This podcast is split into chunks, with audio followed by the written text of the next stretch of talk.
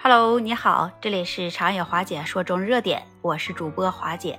我们都说思路决定出路，面对就业内卷的社会现状，大学毕业的孩子们有一部分都开始流行当这全职儿女了。对于这全职儿女，有人他就认为这是一种新型啃老，选择逃避职场的压力；也有人认为这是一种工作生活的方式。选择去做全职儿女也没什么不好，这也是一种当代年轻人工作和生活方式的多元化的一种体现。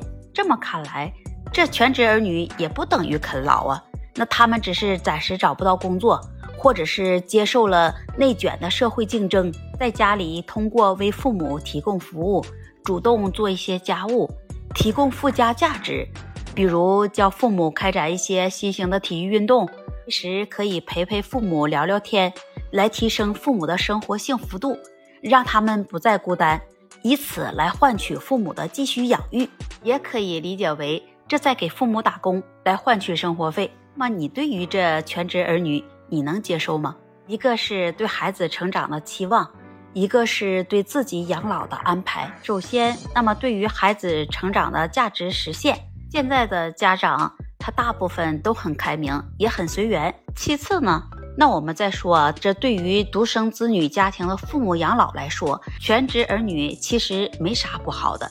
那你看，目前有很多的家庭就一个孩子，如果这孩子在外面工作，两位老人那估计得进养老院了，这退休金那也得交给这养老院，那倒不如让孩子来照顾，那会更贴心一些。比如，就像河南的那个朋友。那他的看法就很有代表性，他就说这可以接受，那接受平庸也很正常。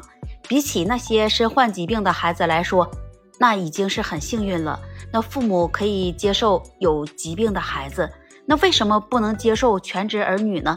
那何况是身体健康、心理健康，那稍微干点啥，那都能自食其力。我倒是很想问，那是能干点啥呢？如果父母不在的时候。他是不是能适应这个社会，能养活自己，己是否能生活得很好呢？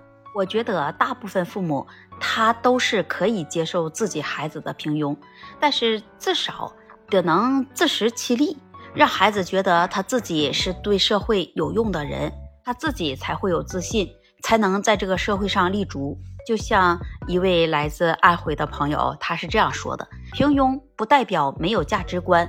平庸不代表不需要责任感，平庸也不代表没有未来的责任。除非你在平庸之后，你要去接受没有这下一代。同样，那你就像上海的一个朋友，他就说了：“我不能接受这一辈子在家没有成就感，没人生价值，始终要依靠父母，做一个正宗的妈宝男、妈宝女吗？如果你在家里。”这父母不高兴了，那关键你还是要看父母的脸色来过日子吗？这一辈子就这么活着吗？那如果是我，那我就会出去闯，去深圳、去上海、去广州都行啊，哪怕是去出去送快递，那也是我自己赚的钱，也不害臊啊。那何况是二幺幺的毕业生，那还怕找不到工作吗？其实要说起来，这全职儿女他并不等于就没有上进心。这全职儿女可以分为主动和被动两大类型。第一种就是考公考编型，那有的毕业生在家里准备考公考编，那因为需要有自己的学习时间，还进一步就细分出了这兼职和实习期的全职儿女等这样的类型。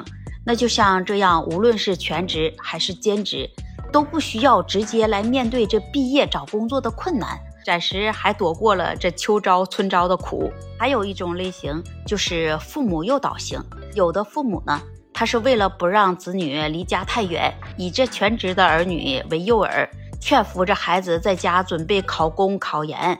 那这种时候，双方的压力都会很大，家庭的氛围也会比较压抑。如果是考不上的话，依然不知道嗯自己该去哪里。到那时候，你可能就要真正的沦为这全职儿女了。那么，我觉得啊你能否做全职子女，能做多久？这全职子女跟父母的经济条件那是分不开的。就像北京的有一位妈妈，她说了，全职儿女有啥不好啊？那如果我儿子日后……大学毕业了，找不到他自己满意的工作，那就回家来当全职儿子呗，陪老妈我去旅游，给我当司机，没事儿啊再陪我聊聊天，那能提升晚年幸福的生活。这钱不是问题，只要每天一家人在一起快乐就行。再相比之下，那就有一位湖北的家长，那他的态度就很鲜明了。他说：“我可不能接受我的儿子来做全职儿女。那首先，我们家的条件不好；其次，那孩子在家待长了，就会和社会脱节了。在以后想走出去，那就更难了。那么你怎么认为的呢？那欢迎把你的想法和看法写在评论区。”也期待您关注、订阅我的专辑。那本期节目我们就聊到这里吧，我们下期节目再见。